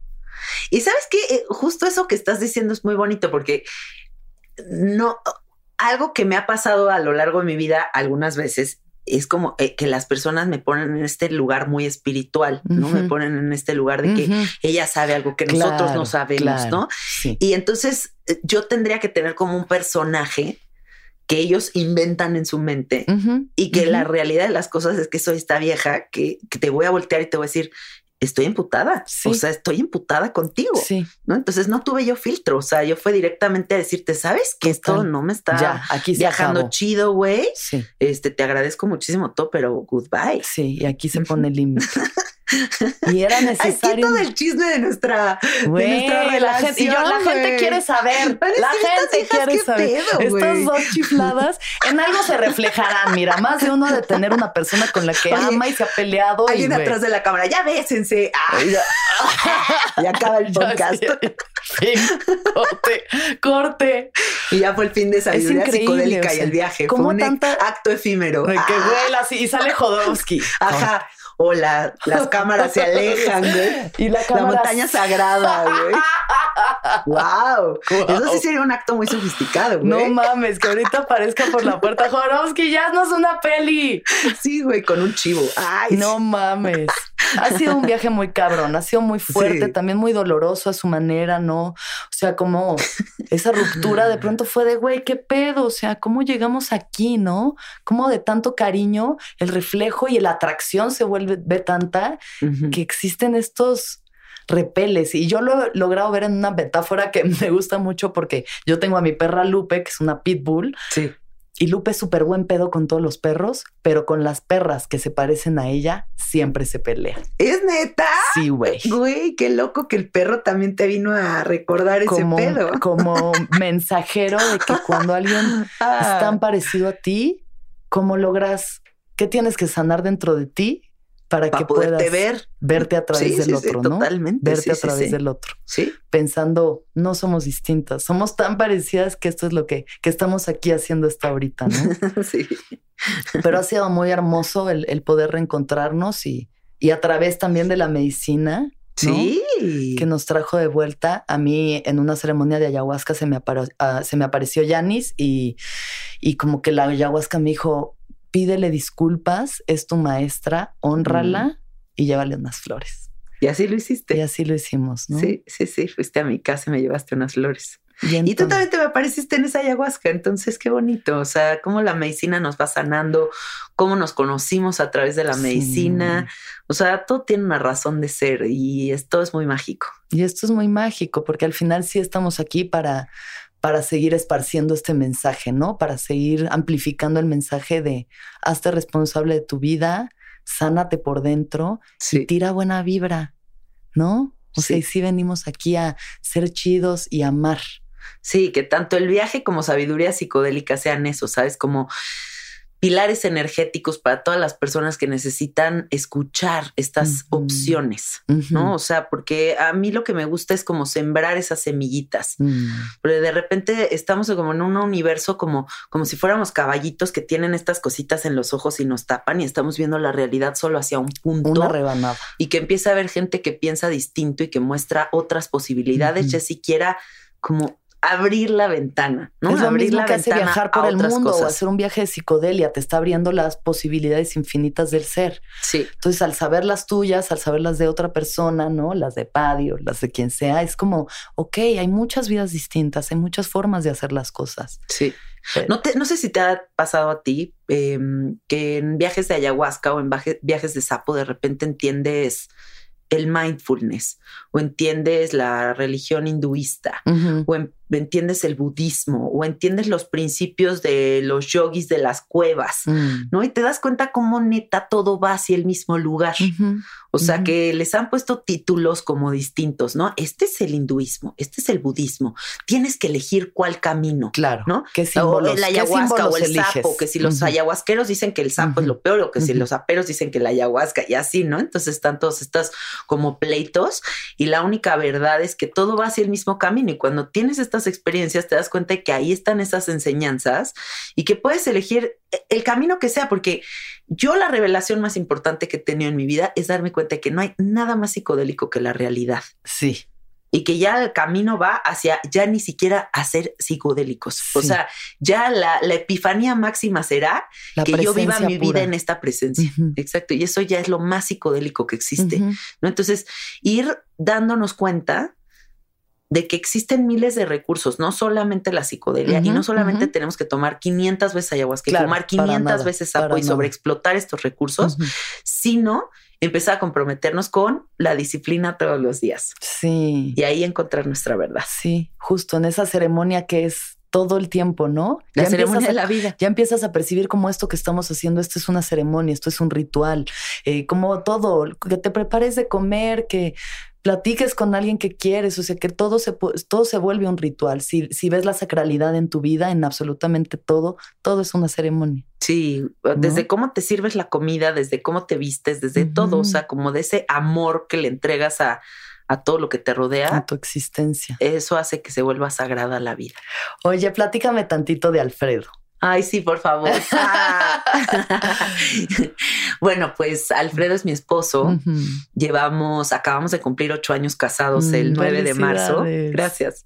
Y pues ah, es algo muy mágico porque yo creo que es una relación que se lleva cultivando muchas vidas. Mm. No me parece normal y no me parece nada más de esta dimensión.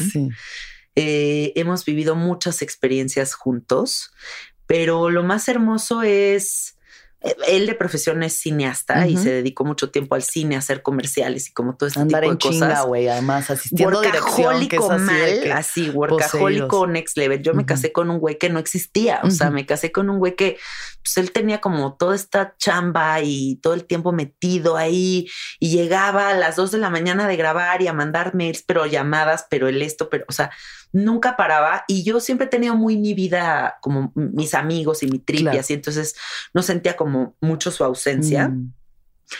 Pero nos esforzamos mucho por comprarnos una casita ahí en la Santa María la Ribera y remodelarla y todo. Y cuando nos mudamos a esta casa, yo sí empecé a sentirme muy solita. O sea, como que fue como todo este anhelo de mudarnos a esta casa para estar juntos y de repente, pues en la jaulita de oro, ¿no? Estás ahí como en tu casita mágica, pero sola. El güey en llamados todo el día. Y el güey en llamados todo el día. Meses y meses. Entonces, eh, algo muy hermoso que nos ha pasado a Alfredo y a mí fue que mm, en los años, hace algunos años, empezó como a ver esta modificación de, nuestra vida para ver cómo le hacíamos para estar más tiempo juntos. Mm. Porque al revés de todas las parejas, nuestros pleitos no eran por estar mucho juntos, sino nuestros pleitos eran por extrañarnos. ¿No? Entonces fue como, ¿cómo modificamos esto? Y yo me voy a facilitar sapo a Canadá. Me voy a Canadá y hago estas ceremonias y conozco a un, eh, a un psicoterapeuta que hace hipnosis, que facilita cambo y me dice, ¿sabes que yo te quiero enseñar a facilitar esta medicina y que tú me enseñes el bufo porque esto está muy cabrón? Mm. Entonces le digo, bueno, pues vente a vivir a mi casa, a la Ciudad de México y te voy a enseñar a facilitar el sapo. Y tú tráete el cambo, yo aprendo.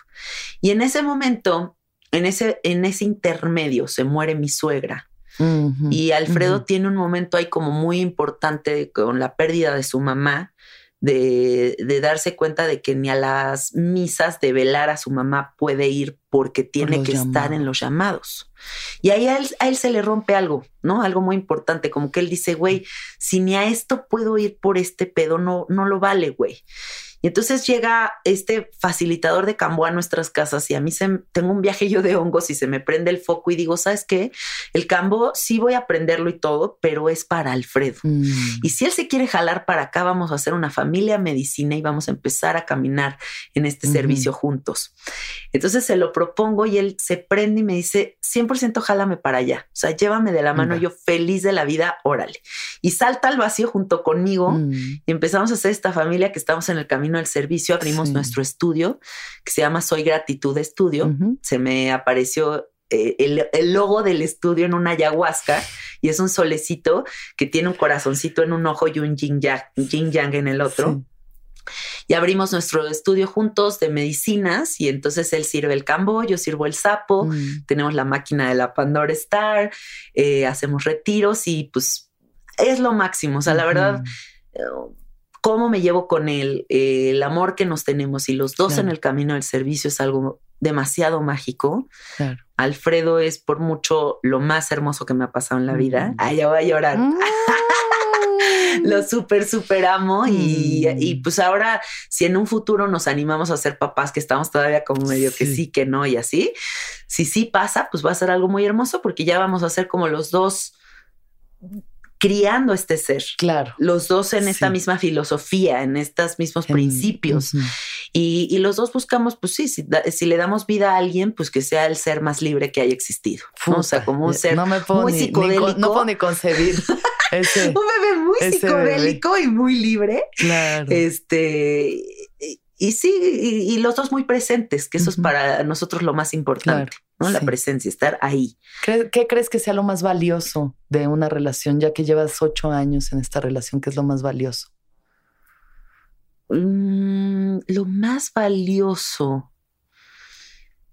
Pues valioso es la compañía, valiosa es el aporte, es este juego de ping-pong en el que estás como dando y recibiendo. Creo que como este equilibrio en donde no solamente es como doy y doy y no recibo, ¿no? Y como eh, cosas que me parecen muy valiosas es el respeto, ¿no? O sea, yo, yo nunca he traspasado esa línea con Alfredo, ¿no? Y eso se me hace fundamental. Nunca mentarte la madre, ni gritarte, ni, ni, ponerte grosero, ni loco, o sea, sino simplemente saber que pues hay muchas cosas que se tienen que adecuar para que funcione, pero es desde la paciencia y es desde el estira y afloja y, el amor sobre todo. O sea, porque mm. cuando hay de verdad un amor muy profundo y hay una aceptación absoluta del otro, o sea, porque yo dejo a Alfredo ser todo lo que es él y él me deja a mí ser todo lo que yo soy, entonces se resulta fascinante, ¿no? porque nada más entonces estás viendo la evolución de este ser enfrente de ti y todo en él, a pesar de que ya llevamos pues 10 años juntos, porque dos de novios y ocho de casados, 10 años y lo sigo viendo y sigo babeando, ¿no? Si es como, wow, güey, me encanta este cabrón. Sí. Padrísimo. Qué hermosura. Sí, sí, sí. Sí, tú me diste también otro de los mejores consejos que me han dado cuando estábamos en Joshua Tree ahí viendo el atardecer. Me dijiste, Alexis, más que buscarte algo y más loco, más eh, genio, talentoso, famoso, guapo, lo que sea, búscate un hombre que te haga la vida más fácil y que tenga un corazón bueno. bueno. Eso es lo más importante de todo.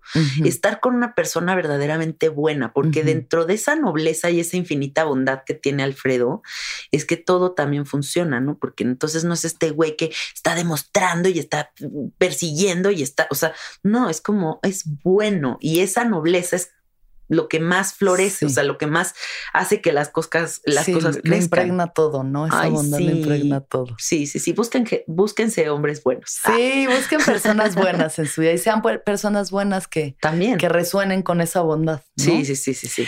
Bueno, Yanis, ahorita en tu vida, ¿en qué punto te encuentras? ¿Cómo estás? ¿En qué estás enfocada? En este momento de la vida estoy procesando mi viaje de Iboga. Ajá. Ah, supongo que ah, va, ya salió el episodio o salió el episodio de Iboga. lo voy a grabar. Ah, ok. lo voy para a grabar. que no nos hagas spoilers que puedan escuchar en Sabiduría Psicodélica. Sí, sí, sí. Ahí les contaré a detalle todo el viaje, pero les puedo decir que pues ha sido una de las revelaciones más importantes de mi vida. Eh, la Iboga tiene esta cualidad de ponerte presente como nunca en tu vida has estado. Es como estar viviendo en una meditación. ¿no?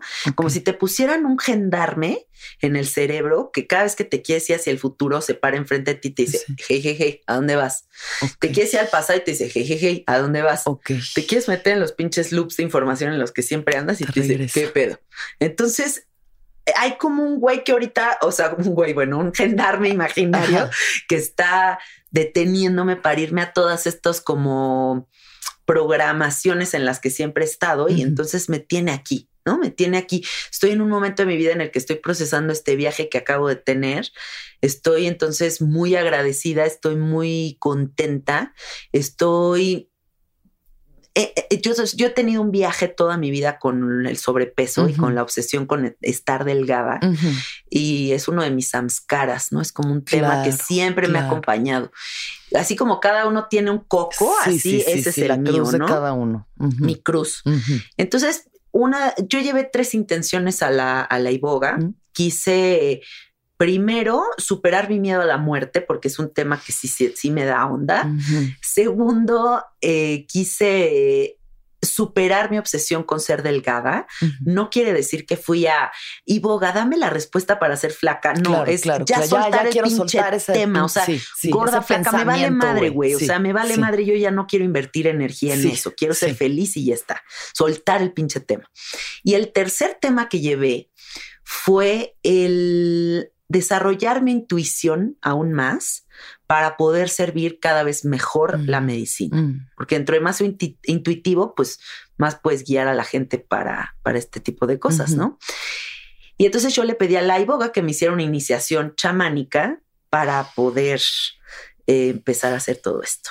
Y Santa Madre de Dios estuvo bien fuerte, eh, muy poderoso. Mm, es, la iboga por mucho eh, la experiencia más extraña que he tenido en mi vida, extraña, diagonal, no se compara con nada que haya vivido, porque otras cosas como que son similares a claro, ah, pues es que el, ayahuasca, y entonces la ayahuasca y, como que todo el mundo enteógenos, em, dimetiltriptamina tienen como mucho que ver. Y esta no, es como, este es otro, otra, otro trip. Entonces, pues me trajo muchas enseñanzas muy bonitas. Eh, la pandemia también me trajo enseñanzas muy bonitas.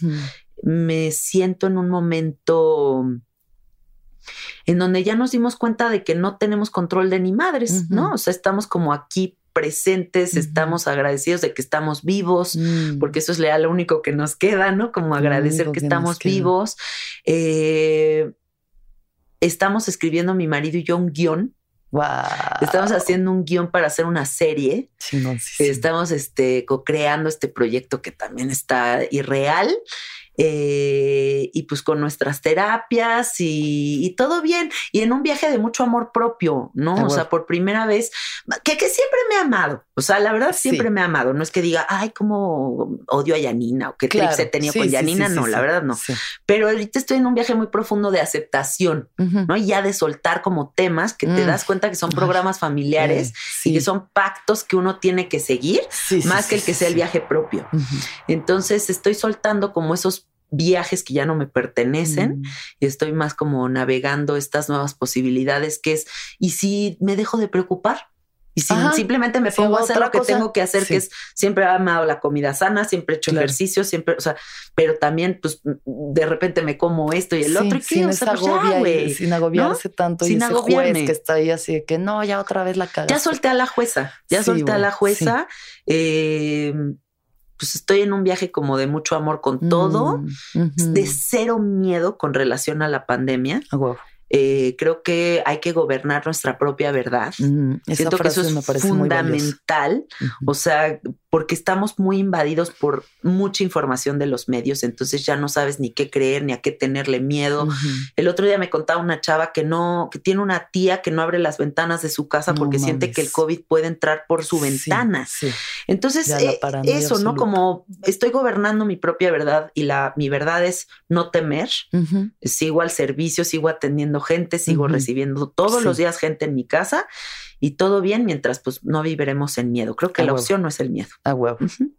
Oye, ¿y qué te ha enseñado o qué has experimentado a través de tu podcast Sabiduría Psicodélica? Wow, eso es el proyecto que más me ha gustado en mi vida. La neta estoy fascinada con Sabiduría Psicodélica. Empecé ese proyecto porque yo hacía videitos de Instagram, ¿te acuerdas? Como contando como cosas que me pasaban en el día o reflexiones. de la vida y así. Entonces hacía estos videitos y un día un amigo me dice, oye, pues están bien padres tus videos, güey, pero duran 24 horas, ¿por qué no los conviertes en un podcast? Y yo la verdad en ese momento ni, ni sabía que existían los podcasts. le dije, ¿qué es eso de los podcasts? Me dijo, pues es esto y el otro y me contó. Y, un, y al siguiente día, porque así es el universo cuando empieza a manifestar, un amigo, oye, pues yo tengo un estudio de grabación, si quieres, cáele y, y grabas este, por un precio súper chido aquí en mi estudio, no sé qué. Y otro amigo diseñador me dice, pues si quieres yo te hago el logo y eh, yo tengo un trip de quién sabe qué ya, o sea, de tantos trips que he tenido yo y se me manifiesta el sabiduría psicodélica y ya no sé qué, empiezo a hacer el podcast. Y pues ahorita es un podcast que tiene como 250 mil escuchas al mes. Increíble. Em, que voy como haciendo una colección de mentes brillantes, de personas que yo siento que tienen algo muy bonito que aportar. Hay muchas entrevistas, pero también hay muchos monólogos, que soy yo como haciendo estas mismas reflexiones de la vida que se me ocurren. No hay guion, no hay mm. nada escrito, o sea, es simplemente como improvisaciones de la vida y creo que está muy bonito el proyecto porque también es muy natural y muy auténtico, ¿no? No es como pretencioso ni, ni, ni planeado, o sea, no como que es nada más como estas como cosas, como momentos en donde también resultan muy catárticos para mí, como supongo que también el viaje es para ti, ¿no? como este momento en el que te permite simplemente venir en el micrófono, vomitar toda esta información. Y cómo transforma buena, mala, autoescucharte, ¿no? Y pues nunca me imaginé que iba a pegar así. O sea, la verdad es que increíble, increíble. Es un proyecto que se ha generado una comunidad. Ya tienen un Facebook en el que hay una, los carnaliens. Se llaman carnaliens, tienen su, se llama fandom que me voy enterando que es como el, el, nombrecito de los fans. De los fans. Cosas que me van actualizando, porque también yo ya soy cero compu, cero tecnología. O sea, yo ya soy como esta tía que es de que, ¿cómo le aprieto? Así, ¿no? Entonces, ellos me ayudan y me orientan y ya está, está increíble porque también eh, planteo mucho las opciones naturales dentro del podcast, o sea, de cómo hay siempre un recurso natural para sanarte. Eh, sí le tiro mucho a las farmacéuticas en el podcast eh, y eso también ha generado ciertas controversias, pero me parece importante, ¿no? Que sea como este lugar en donde pueden encontrar posibilidades para sanarse desde el sanar su mente hasta confiar en las plantitas, hasta ir a un pedo chamánico locochón, ¿no? Sí, es, una es un espacio seguro donde la comunidad psicodélica, la gente puede salir del closet psicodélico y puede encontrar personas afines a ella y no hablar el mismo lenguaje. Sí. al final yo creo que es lo que nosotros estamos haciendo y lo que toda la gente que nos escucha empieza a conectar. Sí, porque, o sea, cuando empezó el podcast, que yo creo que había 10 podcasts en México, o sea, no había tantos, o sea, había muy poquitos. pues era yo la única mujer hablando de psicodelia, entonces para ellos era como, no mames que esta vieja se está atreviendo a hablar de esto. ¿no? Que es tan, tan tabú, tan prohibido, ¿cómo que se atreve a decir que se ha metido ácidos y que, o sea, y como este tipo de temas que ahora pues ya se, ya se abrió cabrón, ¿no? Igual que el sapo, o sea, cuando empecé con el sapo, no, no existía nada del sapo, era todo por la tecnología todo se está moviendo muy rápido, ¿no? La información se mueve muy rápido, pero está padrísimo que haya todos estos recursos para que la gente no se sienta sola y no se sienta loca. Sí. Porque entonces eres un loco porque experimentas. Y que sepan que hay opciones, que la fiebre opioide que estamos viviendo y las pastillas y todo este trip, pues cada quien lo que tenga que hacer para estar bien, pero siempre que sepan que existen opciones naturales y que las plantas son infinitamente más sabias que nosotros. Sí. Y, solo quieren lo mejor para para nosotros. O sea, que confíen en estos recursos que están ahí. o sea, que nos enseñaron a, ay, es que tienes el marihuano del parque es el que hace mal a la humanidad, ¿no? Siempre es como que viene de esta raíz como muy de las abuelitas que decían el marihuano del parque pero ahora pues a las abuelitas también ya fuman mota, o sea, no sé, como que se ha abierto tanto que nada más hay que aprender a confiar en estas nuevas posibilidades y van a poder sanar desde un lugar muy seguro. Yanis, te voy a hacer unas últimas preguntas eh, breves. Órale, pues. Entonces, la primera es, ¿cuándo fue la última vez que lloraste? La última vez que lloré, pues yo creo que ahora en la, en la iboga.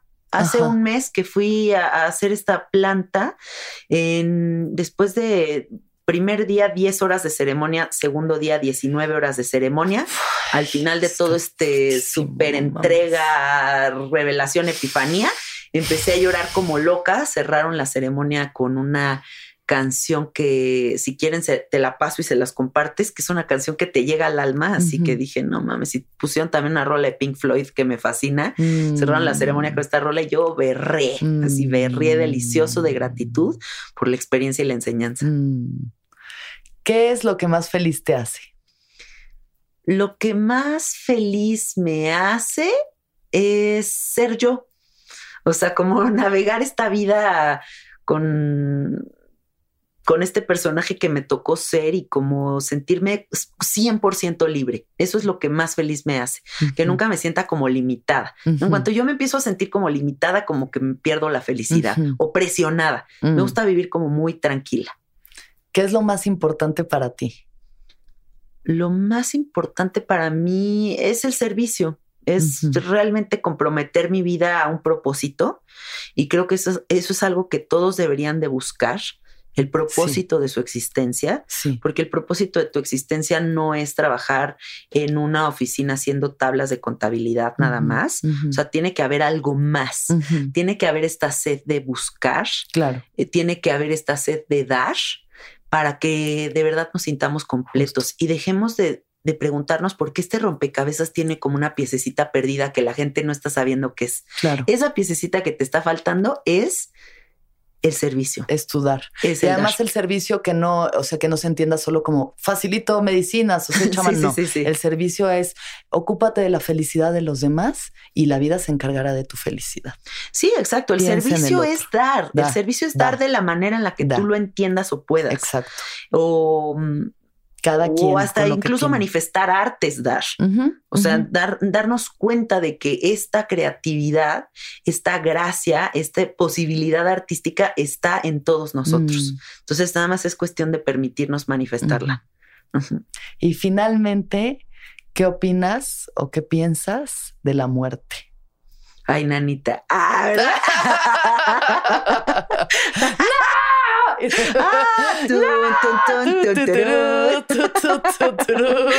no, ¿qué pienso de la muerte? Que es la mejor maestra.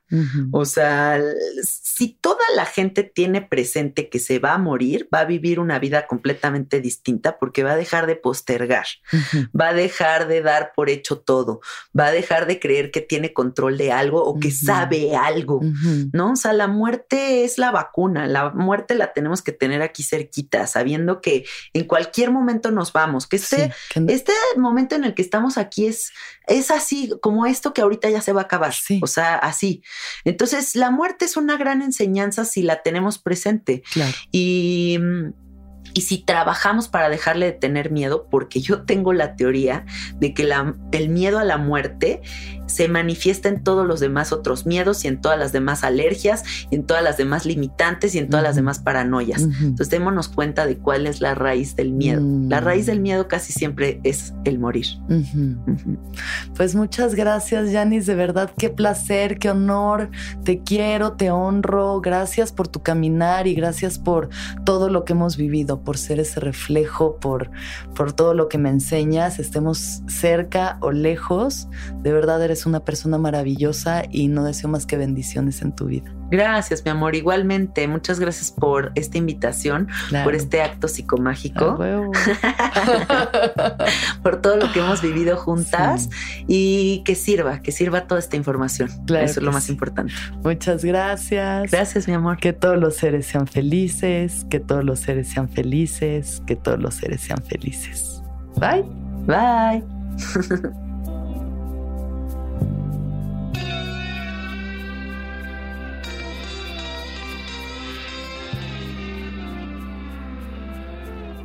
¿Escuchaste el viaje? Suscríbete en Spotify, Apple o donde estés escuchando este programa. Ahí encontrarás todas mis charlas pasadas y las futuras. Si te gustó el viaje, entra a sonoromedia.com para encontrar más programas como este y otros muy diferentes.